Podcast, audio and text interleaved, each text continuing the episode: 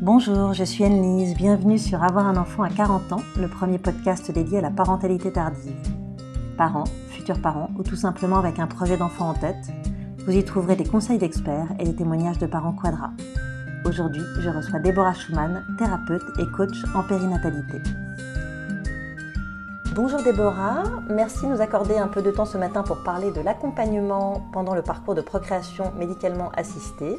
Je vais vous laisser vous présenter en quelques mots à nos auditeurs. Eh bien, bonjour à tous. Donc, je suis Déborah Schumann-Antonio. Je suis thérapeute et coach, spécialiste de l'infertilité, la maternité, la parentalité. Je suis aussi sexothérapeute et, euh, et c'est déjà pas mal. C'est déjà pas mal, absolument. Donc aujourd'hui, nous allons aborder un sujet qui concerne de plus en plus d'hommes et de femmes désireux de devenir parents autour de 40 ans. Le parcours de procréation médicalement assistée, mieux connu sous l'acronyme de PMA. Et nous allons nous concentrer sur l'importance de se faire accompagner pendant ce parcours euh, pour essayer d'en faire quelque chose qui s'apparente le moins possible à une épreuve. Avant d'entrer dans le vif du sujet, quelques mots pour euh, repréciser en quoi euh, consiste et à qui s'adresse un parcours de procréation médicalement assistée. Donc il s'agit d'un ensemble de procédés médicaux susceptibles d'aider des personnes présentant des troubles de la fertilité. Ces procédés vont donner un coup de pouce à la nature et favoriser la rencontre entre les ovocytes et les spermatozoïdes. Il existe plusieurs techniques telles que l'insémination ou la fécondation in vitro. On ne va pas en rentrer dans les détails aujourd'hui. Si vous voulez plus d'infos, n'hésitez pas à aller euh, consulter notre site sur, euh, qui s'appelle Avoir un enfant à 40 ans. Euh, voilà, alors Déborah, pourquoi le parcours de PMA est souvent vécu comme quelque chose de euh, compliqué, voire même de traumatisant, à la fois pour l'individu et pour le couple? Alors c'est un parcours qui est très compliqué puisque, euh, j'allais vous dire, à un moment donné, on va mettre un mot sur le mal qu'on peut avoir. C'est-à-dire que on a des difficultés, on essaie de faire un enfant, ça ne vient pas, et puis soudainement, on va consulter, et là, on va réellement donner l'état des lieux, faire un état des lieux et dire, eh bien, on ne va pas citer le nom. Hein. Le mot infertilité n'est pas cité, mais on va citer des pathologies, des blocages qui vont faire qu'on ne peut pas tomber enceinte tout à fait naturellement. Euh, c'est d'autant plus douloureux que, quand je parle de l'entrée en PMA, évidemment, il y a eu des essais auparavant, ce qui veut mhm. dire qu'on a déjà un certain nombre de deuils à notre actif, chaque règle étant un deuil, puisque chaque fois qu'on essaie, chaque mois, on a de l'espoir, et chaque mois, malheureusement, cet espoir est déçu. Donc on arrive en PMA avec beaucoup d'espoir, puisqu'évidemment la, la, médecine va rentrer en ligne de compte, qu'on espère, et évidemment c'est le rôle de la médecine, vous parlez de coup de pouce, mhm. c'est un coup de pouce, euh, donc ça va aider forcément. En même temps, euh, il faut abandonner l'idée peut-être de faire un enfant de manière euh, tout à fait naturelle, à deux, et là on fait rentrer la médecine dans notre couple. Donc c'est beaucoup de dimensions et d'émotions différentes. À la fois ça donne de l'espoir, à la fois il y a un deuil. Euh, de l'espoir qui évidemment euh, euh, là est, incommensurable, j'allais dire, mm. puisqu'on s'aperçoit que eh bien, on va faire un bébé avec l'aide et donc a priori ça devrait résoudre tous les problèmes. On peut s'apercevoir au fur et à mesure du traitement que malheureusement parfois tout ne peut pas être régulé grâce à la médecine, ça ne mm-hmm. suffit pas. donc évidemment ça crée encore quelques angoisses. Et puis pour le couple, c'est compliqué puisque à partir du moment où on va déterminer les problématiques ou la cause du problème, ça veut dire aussi qu'on pointe du doigt l'un des deux membres du couple, voire les deux membres du couple, et de dire, eh bien, vous avez un souci. C'est-à-dire que là, on détermine vraiment la position en disant, vous avez un problème et il va falloir vous aider. C'est très anxiogène pour un individu que soudainement on lui colle une étiquette sur le dos et on dise, voilà, bonjour monsieur, euh, eh bien vous avez une azoospermie ou vous avez un souci d'éjaculation ou madame, euh, vous avez vous des ovaires polykystiques ou de l'endométriose, etc c'est rassurant dans un point. C'est pour ça que je vous dis, les, mhm.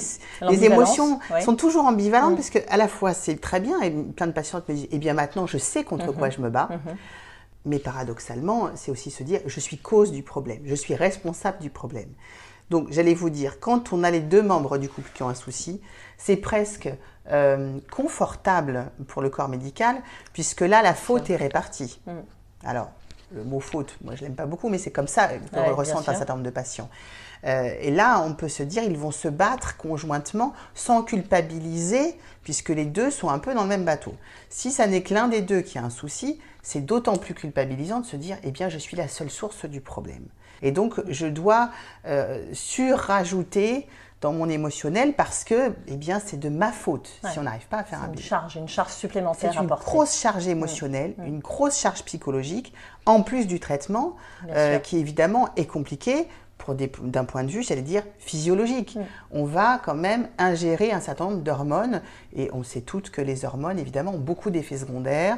Euh, j'allais dire les plus connus, euh, les troubles de l'humeur, quelques Ouais. douleurs physiques. Alors, toutes les patientes ne ressentent pas ces effets secondaires, heureusement, mais évidemment, ça existe et on- ne peut pas faire comme si ça n'existait pas. Donc il y a ces effets secondaires qui sont assez redoutables puisqu'on va découvrir des douleurs corporelles, voire des modifications de son corps, Euh, notamment, euh, j'allais vous dire, un des effets secondaires peut-être, je dis bien peut-être, la prise de poids, Ouais. euh, qui n'est pas forcément évident pour une femme, Bien de sûr. prendre du poids sans forcément être enceinte, Mm, mm, mm. qui Et sans tout se faire fait plaisir en mangeant des bonnes choses. et sans se faire plaisir en mangeant des bonnes choses. Parce que c'est exactement ça. C'est plutôt que la moindre chose que je vais ingérer va me donner du poids, voire même sans manger, je vais prendre du poids à cause Ouais. de mes hormones. Bien sûr. Je ne m'aime pas beaucoup quand je suis une femme infertile à un certain moment du parcours, Mm.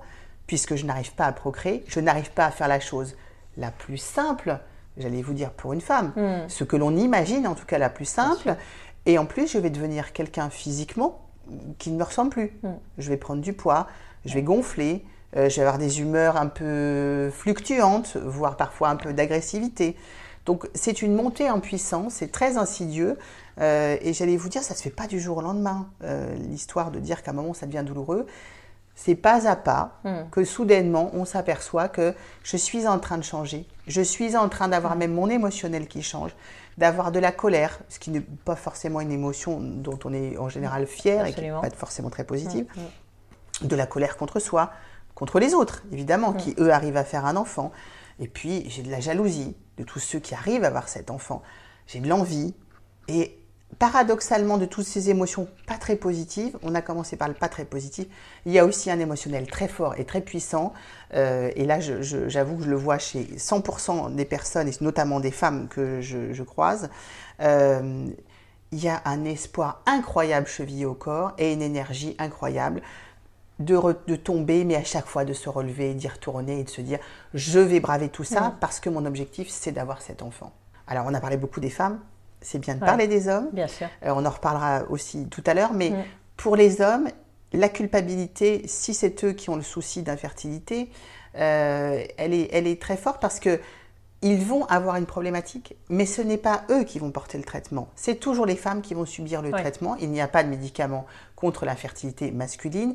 Il y a un processus qui s'appelle la FIV XI qui va Mhm. aider euh, à la fertilité, mais c'est les femmes qui vont faire les traitements. Donc malgré tout, pour un homme, se dire un, j'ai un souci d'infertilité, mais c'est madame qui porte le traitement, et donc je la vois avec ses effets secondaires, ses angoisses, ses souffrances, c'est très très très, très culpabilisant. aussi, très Voilà. culpabilisant. Donc pour le couple, euh, ça donne quand même euh, un état de questionnement personnel, euh, de couple évidemment, sur où est-ce qu'on en est, est-ce qu'on veut vraiment cet enfant, dans quelles conditions, jusqu'où on va aller, puisque se pose évidemment un certain nombre de questions au fur et à mesure.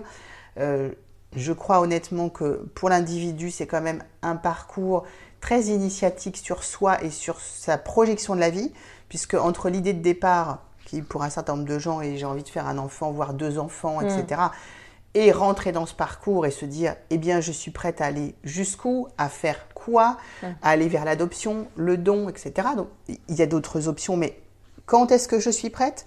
Est-ce que j'ai envie? Est-ce que ça va me correspondre? Ça suscite, je crois, pour l'humain beaucoup de, de, de chemins de traverse par rapport à ce qu'on avait pu imaginer au début et de questionnements dans le couple. Et tout ça, évidemment, en ayant une vie autour, euh, parce qu'il ne faut pas l'oublier. On parle évidemment du traitement, mais il ne faut pas oublier la vie qui est autour, la vie qui est composée de nos amis, de nos familles, de nos loisirs, de notre job. Et ça, on ne le met pas de côté à un Non, moment donné. Il Et faut vaut continuer mieux, à faire ne avancer pas le mettre de côté. évidemment qu'il ne faut, à, à mon sens, pas du tout le mettre de côté. Pourquoi? Parce qu'on ne peut pas avoir un seul champ de bataille qui, malheureusement, on l'a vu, euh, peut être, euh, et ce n'est pas toujours le cas, heureusement, soyons positifs, mais qui peut être avec beaucoup d'échecs et donc beaucoup de deuil. Si on n'a plus que ce champ de bataille, euh, notre vision de la vie est évidemment très négative. Donc il s'agit aussi de continuer, d'essayer évidemment de continuer à faire avancer le reste et en le portant avec des actions positives, notamment dans notre vie professionnelle, nos réussites amicales, euh, nos beaux moments familiaux, euh, parce que c'est ça qui va, qui va, tous ces moments vont nous nourrir et nous permettre de continuer à avancer positivement dans ce parcours, avec tous les moments où évidemment ce sera très délicat. Bien sûr. Alors, euh, du coup, comment faire face à tous ces bouleversements et à tous ces questionnements? Est-ce qu'il est essentiel de libérer sa parole auprès d'un professionnel, par exemple? Oui, je crois de plus en plus que euh, en France, on a l'idée que aller se faire accompagner, parce qu'en général, on, dit, on dit cette phrase je me fais accompagner, je me fais suivre bon, qui est un peu, euh, un peu surprenante finalement quand on y pense. On ne dit pas le mot en fait de ou psy ou de thérapeute ou de psychiatre. Hein. ce sont des mots qu'on n'emploie pas. Euh, en France, c'est encore assez mal perçu la vision en fait de l'accompagnement. On a le sentiment que si je vais voir un psy ou un psychiatre ou un thérapeute, peu importe le mot, alors j'ai un problème vraiment euh, psychologique et, et finalement peut-être même et notamment sur la maternité que je suis responsable de ma problématique d'ordre d'un ordre psychologique. Euh, alors là, on ne parle pas du tout, enfin moi, c'est pas du tout comme ça que je le conçois l'accompagnement, euh, et, notamment dans la libération de la parole. Je crois plutôt que le rôle à ce moment-là de l'accompagnant, c'est d'être une béquille, d'apprendre à vivre tous les jours face à cette problématique. Euh, les anglo-saxons ont cette force d'avoir des experts et des spécialistes pour tout, donc ils ont un problème, ils vont voir l'expert, ils réparent leur problème et puis ils continuent leur vie. Là, nous, on a encore un tout petit peu de mal avec cette notion pour autant de dire, eh bien j'ai un problème de fertilité, mais là je vais partir sur un parcours qui peut durer euh, un mois, deux mois, trois ans, euh, et je ne sais pas, et plus malheureusement certaines fois. Comment je vais le traverser? Je n'ai pas forcément besoin de quelqu'un tout le temps, je n'ai pas forcément besoin de voir quelqu'un ou toujours la même personne, mais par moment j'ai besoin d'aller évacuer ma colère, mes questions, d'apprendre à vivre avec euh, mon entourage familial, professionnel. Il y a des moments où c'est trop compliqué. Je dois faire des choix, peut-être dans ma vie, sur l'adoption ou le don. Donc j'ai aussi besoin qu'on m'explique, j'ai besoin qu'on m'aide, j'ai pas besoin qu'on prenne la décision, c'est pas notre rôle. J'ai plutôt besoin qu'on me donne les informations, qu'on m'aide à cheminer et que je puisse prendre une décision. Donc c'est, pour moi, c'est vraiment le mot de béquille. D'ailleurs, notre rôle, c'est d'être la béquille qu'un jour on retire et que les gens puissent avancer seuls. Mais je crois que ces espaces où on peut s'exprimer librement, dire librement ce qu'on vit, ce qu'on hmm. pense, nos colères, sans tabou, sans, complexe pour le coup. Euh, parce que le dire à son conjoint, évidemment que c'est important. Et, je suis la première à dire qu'il faut maintenir en permanence la communication. Mais on ne peut pas le faire ou la faire porter en permanence nos souffrances. Là, on devient dans une relation qui est totalement anxiogène, parce que l'autre aussi est dans la souffrance. Donc c'est un espèce de vase communicant qui est très négatif. Donc avoir une soupape dans laquelle on peut dire tout ce qu'on pense, même les, j'allais dire les pires mots parfois sur son conjoint, sa conjointe, parce qu'il y a de la colère. C'est pas grave, on va l'évacuer à l'extérieur et quand on revient au sein du couple, c'est sain. Les choses sont dites et on peut en parler de manière apaisée. Donc c'est ça aussi, je pense, euh, l'intérêt de pouvoir aller euh, libérer la parole. C'est de pouvoir aussi dire tout ce qui n'est pas recevable. C'est-à-dire que j'entends beaucoup euh, cette phrase. Euh, évidemment, on parlait de colère tout à l'heure. Quand les femmes qui essaient de faire un bébé voient des femmes enceintes, ça génère de la colère. Pourquoi elle et pourquoi pas moi? Donc j'entends souvent des noms d'oiseaux sur les femmes enceintes, mmh. ce qui est logique dans un cabinet, on a le droit de dire qu'on déteste les femmes enceintes, qu'elles sont nulles et qu'on s'en fout éperdument qu'elles vomissent. Voilà, je veux dire, évidemment que dans la vie de tous les jours, auprès de nos amis, c'est moins simple de le faire. Mm. Mais là, on est dans un endroit neutre, dans un endroit où c'est fait pour ça. Mm. Mm. Donc ça permet ensuite de mieux vivre le quotidien et de supporter le quotidien qui s'impose à nous parce que, je le dis souvent, on ne peut pas vivre dans un monde sans enfants ça n'existe pas un monde sans enfants. Et tous les jours, nous sommes rappelés au fait qu'il y a des enfants. Surtout euh, dans un pays comme la France où on fait beaucoup, beaucoup d'enfants. Exactement. Mm. Donc euh, n'importe quel supermarché, n'importe quel arrêt de bus, n'importe quel métro, on va croiser des enfants, des femmes enceintes, etc. Donc forcément, c'est une violence qui s'impose à ces personnes qui sont en difficulté. Euh, et, et c'est très violent pour une personne qui n'arrive pas à avoir un enfant de voir une femme enceinte, d'entendre une femme enceinte qui se plaint, qui a sans doute raison de mm. se plaindre, puisqu'elle vit une situation compliquée euh, pour elle.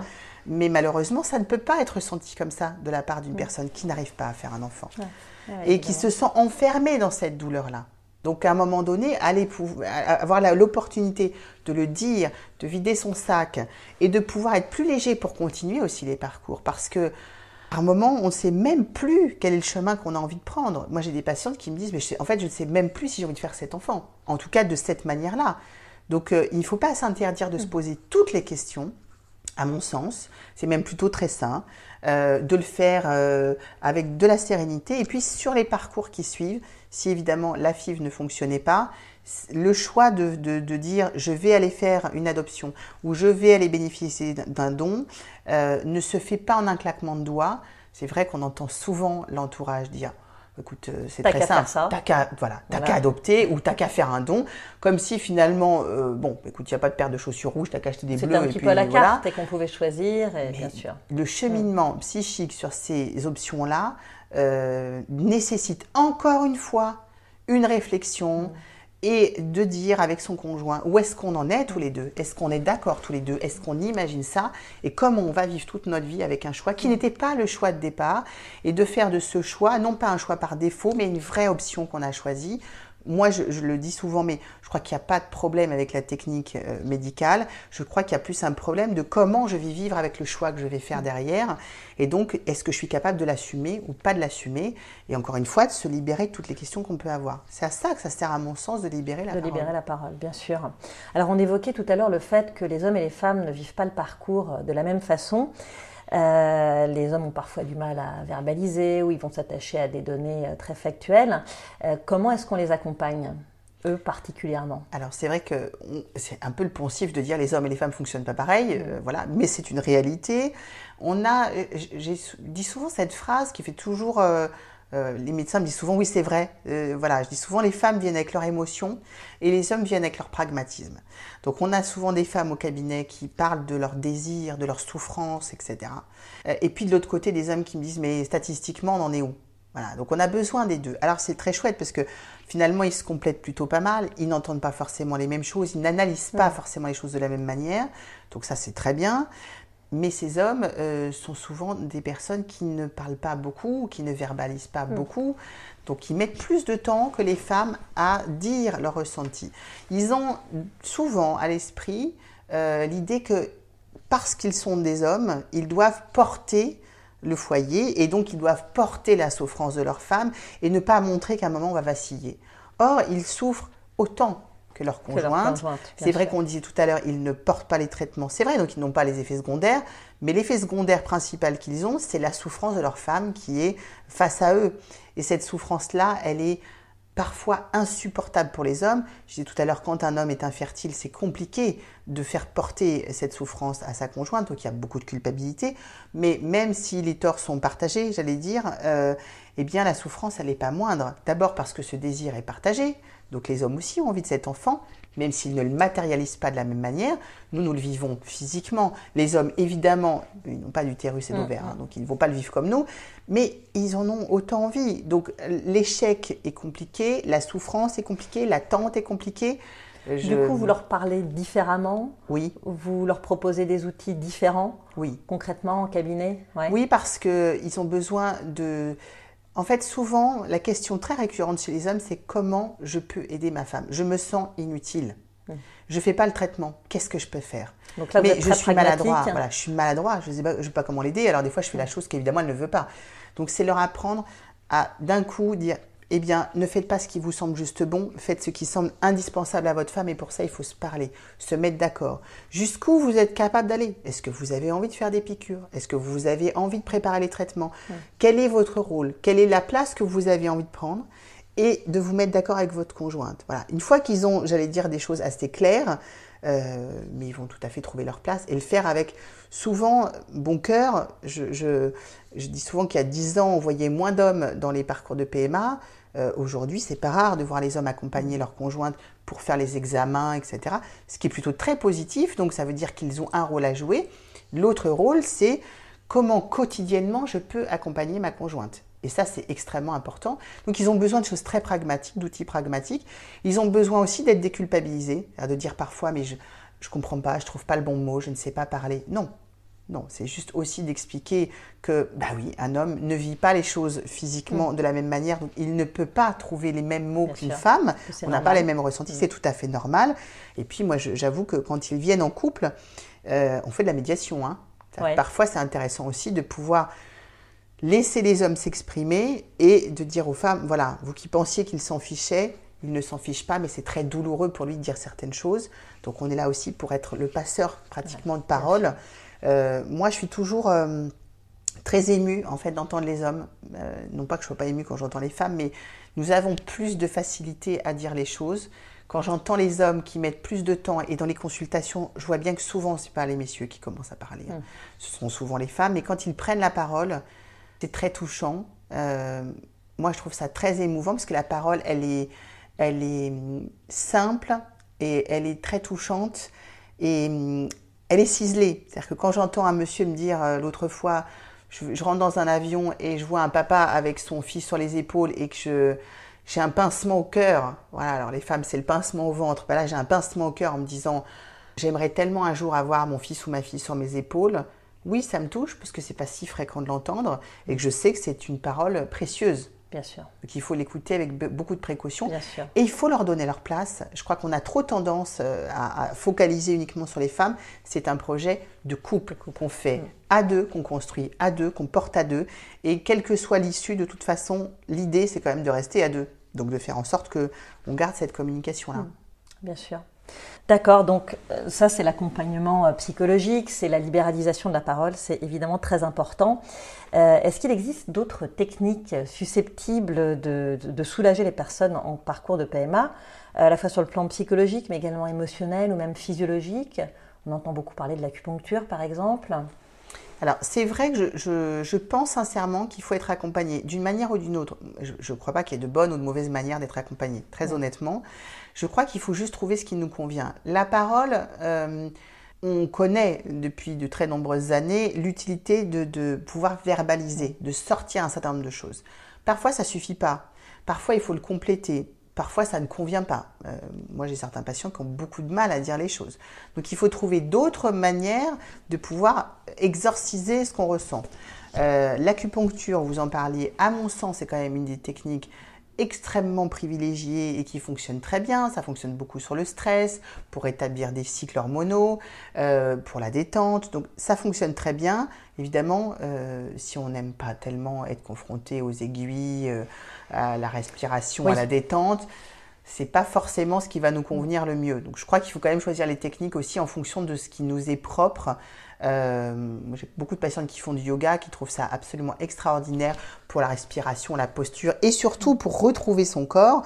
Pour d'autres, euh, le yoga, ça va être juste une punition. Donc, mm. euh, je crois qu'il faut respecter fondamentalement ce qu'on est au départ. Il ne s'agit pas de se transformer, il s'agit de trouver quelque chose dans lequel c'est épanouissant. Donc, l'acupuncture, oui, et ça rentre de plus en plus d'ailleurs dans les hôpitaux. ça, c'est quand même quelque chose qui est reconnu. Euh, nous, ça nous arrive à l'hôpital d'entendre des patientes qui demandent si elles peuvent faire euh, de l'acupuncture avant ou après euh, les ponctions, notamment, ou les transferts. Donc ça, c'est rentré, j'allais dire, presque dans les mœurs. C'est plus que reconnu. On a la sophrologie aussi qui fonctionne mhm. très bien. Alors là, qui travaille beaucoup sur la respiration, sur l'énergie, sur la visualisation. Là, encore une fois, si vous n'aimez pas du tout vous allonger, respirer, etc., vous concentrer sur vous-même, bon, là, ça va un peu vous à l'échec.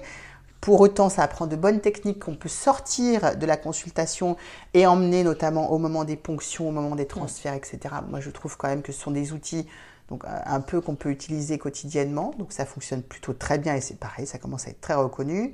Euh, on a l'hypnose qui fonctionne très bien aussi. Alors là, qui peut aller chercher des blocages euh, qu'on peut avoir, parfois même tout à fait inconscient. Qui va reprogrammer Tout à fait. On peut reprogrammer, reprogrammer, je vais y arriver mentalement. Ça peut être intéressant pour les gens, par exemple, qui ont des infertilités, notamment secondaires, c'est-à-dire qu'on a vécu, par exemple, une grossesse compliquée, qui ont laissé des traces ou une fausse couche compliquée.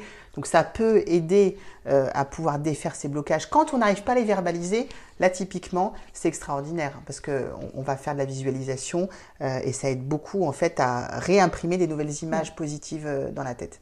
Alors là, évidemment, enfin pour moi, l'hypnose, il faut aussi d'abord y croire, il faut avoir une certaine confiance dans l'hypnothérapeute qu'on rencontre.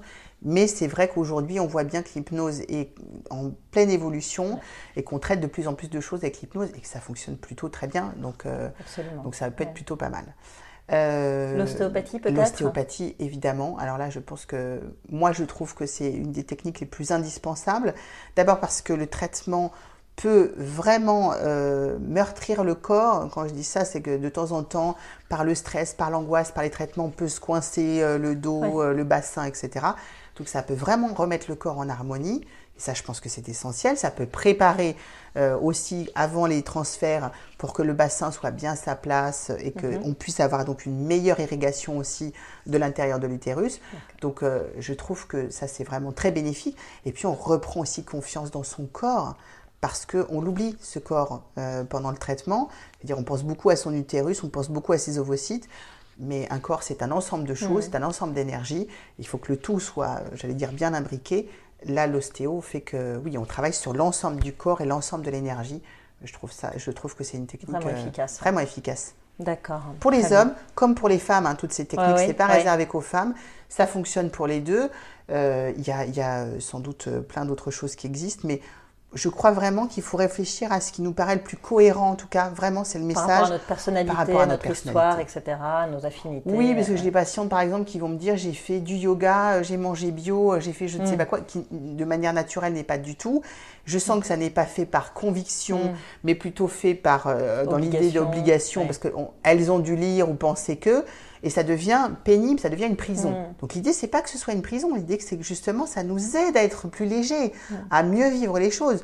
Donc il faut qu'on y aille avec plaisir et pas que ça devienne une injonction. Donc ne pas hésiter à tester euh, différentes techniques. Euh, si, euh, voilà, si, si, la première ne fonctionne pas, ne pas hésiter à aller voir un et peu. Et différentes techniques. Et aussi, vraiment, je pense, être sensible à la personne que vous allez rencontrer, le thérapeute.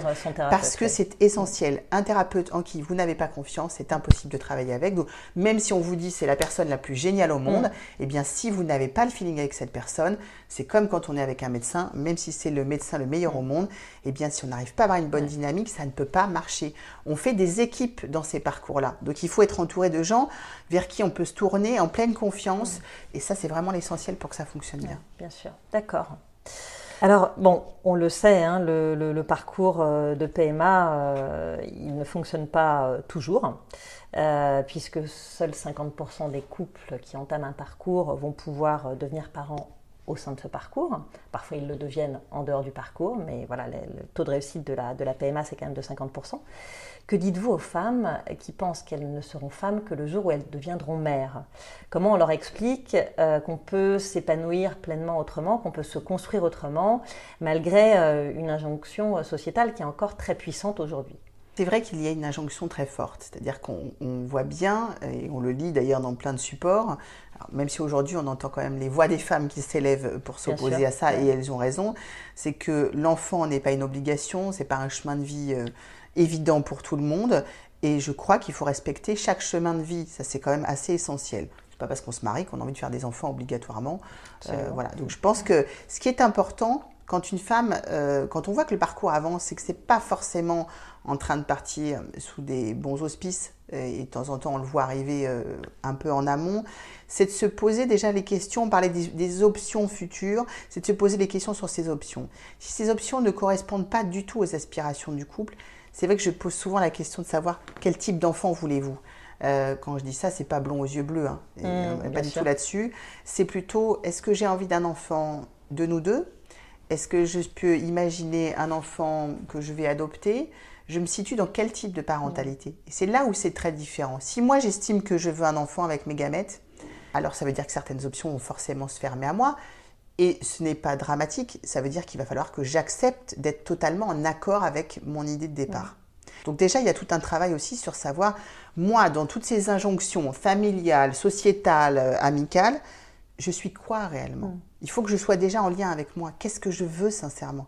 Qu'est-ce qui me paraît le plus cohérent? Qu'est-ce qui paraît le plus cohérent aussi à mon conjoint Parce qu'on est deux, hein, donc la décision elle a forcément une incidence, on n'apprend pas seul. Et quel est le chemin qu'on va prendre derrière? L'option de vivre sans enfant, pour moi, c'est pas une option par défaut. C'est une vraie option. Pendant très longtemps, j'entendais des patients dire "Ah là là, il faut surtout pas en parler, comme si ça allait nous porter malheur." Moi, je crois que c'est une vraie option de vie. On voit beaucoup de gens qui n'ont pas d'enfants et qui vivent merveilleusement bien derrière. Euh, je crois que quand on les regarde, on s'aperçoit que le point commun de toutes ces personnes sans enfants, c'est qu'ils ont fait autre chose. Donc c'est une maternité qui pour moi est plus psychique que physique. Euh, donc elle n'est pas réelle dans le sens, euh, on n'a pas un ventre qui grossit, mais on a des projets, on a des envies, on, va se réaliser autrement. quelque chose aussi. Bien sûr. Et je crois que quand on devient mère, euh, et peut-être dirais-je une bêtise, mais je ne crois pas, quand on devient mère, on n'arrête pas toutes nos activités de femme et nous ne sommes pas qu'une mère. Rarement. Ah, ça peut être, mais c'est un choix de vie. voilà, Encore une fois. Mais majoritairement, mm, mm. on ne s'arrête pas, on devient une maman en plus d'être tout ce qu'on a toujours été pendant nos vies c'est que je dis souvent, on est comme un éventail. Donc, on est euh, l'ami de certaines personnes, la fille de mm. certaines personnes, la sœur, une professionnelle dans son métier, etc. Donc, on a plein de facettes. Et on se rajoute une facette de maman. On ne devient pas que maman. Donc, quand on devient mère, on n'est plus que ça. Et quand on ne devient pas mère, ça veut dire qu'on est quand même tout le reste. Et je crois que c'est ça qu'il faut avoir à l'esprit, c'est qu'on n'est pas rien c'est, c'est, pas parce que je suis pas une maman que je vais pas me réaliser en tant que femme. On connaît tous de, beaucoup de femmes euh, très célèbres en France qui n'ont pas eu d'enfants, qui se sont réalisées, qui ont eu des combats euh, dans les plus, j'allais dire les plus célèbres. On connaît quelqu'un comme Muriel Robin qui n'a pas d'enfant et qui est impliquée dans des combats extraordinaires de femmes, qui dit souvent que ça n'a jamais été le moment pour elle de faire un enfant et qu'en plus ça a été compliqué évidemment puisqu'elle était dans un couple homosexuel. Donc, mm pas forcément simple au moment où elle a eu ce mm. désir-là. Donc, bien sûr qu'elle ne dit pas c'est aujourd'hui, je n'en ai aucun regret, etc. Bien sûr que je ne dirai jamais à une femme que ça va s'effacer son désir d'enfant. Je ne dirai jamais à une femme qu'elle n'y repensera pas. Ce serait une hérésie, un mensonge, mais elle va le transformer en autre chose. Je peux me prouver à moi-même que je vais réaliser cette, maternité-là d'une autre manière. Et c'est là où commence la réflexion et le travail qu'on peut faire, c'est qu'est-ce qu'on va faire de ce qui va se passer derrière? Comment je vais le vivre? Et parfois, c'est pas le transformer en devenant forcément euh, euh, artiste ou, euh, ou quelqu'un de connu. C'est pas l'objectif. L'objectif, c'est comment je me réalise moi. Alors, ça peut être rentrer dans des associations, ça peut être aider des gens, pas forcément sur le thème de la mmh. maternité d'ailleurs. bien sûr, bien sûr. Mais comment je m'implique autrement et comment je laisse une trace? Parce que je crois quand même que la maternité est quelque chose de très égoïste. Quand je dis très égoïste, c'est que nous faisons des enfants, nous les êtres humains, euh, inconsciemment parce que nous laissons une, trace, une trace dans l'histoire. On sait bien que le jour où on va mourir, il y a des gens qui vont continuer à parler de nous et qu'on va vivre au travers d'eux, voire éventuellement laisser une trace. Quand on écrit un livre ou quand on fait des tableaux ou ce que vous voulez, on laisse une trace dans l'histoire. C'est la même chose en faisant un enfant. Donc là, c'est comment je vais mettre ma pierre à l'édifice et comment je vais vivre au travers d'autres choses et peut-être que ça perdurera au-delà de ma mort. Bien sûr. Donc c'est ça aussi qu'il faut continuer à travailler. Euh, moi, je crois que ce ne sont pas du, tout des chemins tristes, hein, parce que souvent c'est l'image qu'on en a. Pas du tout. Je crois que ce sont des chemins, une fois qu'on a trouvé sa route, très créatifs, où on peut s'autoriser à faire aussi plein de choses. Euh, mais ça mérite d'être accompagné. Bien sûr, et d'ailleurs, on n'est pas plus malheureuse. En tout cas, les femmes qu'on croise qui n'ont pas eu d'enfants ne sont pas plus malheureuses que les femmes qui en ont eu. Voilà, aujourd'hui, on a quand même des, comme vous disiez, à, chaque, à la fois chez les gens beaucoup d'exemples. Chez les gens qu'on euh, croise euh, par hasard, on n'a pas forcément des, voilà, des, modèles, des modèles de gens tristes ou esselés. Non, je crois qu'on a des gens qui se sont euh, renouvelés peut-être, qui ont ouvert leur esprit à d'autres choses. Et puis j'allais vous dire, dans l'autre sens, je ne crois pas qu'on puisse uniquement définir une femme par, par sa maternité.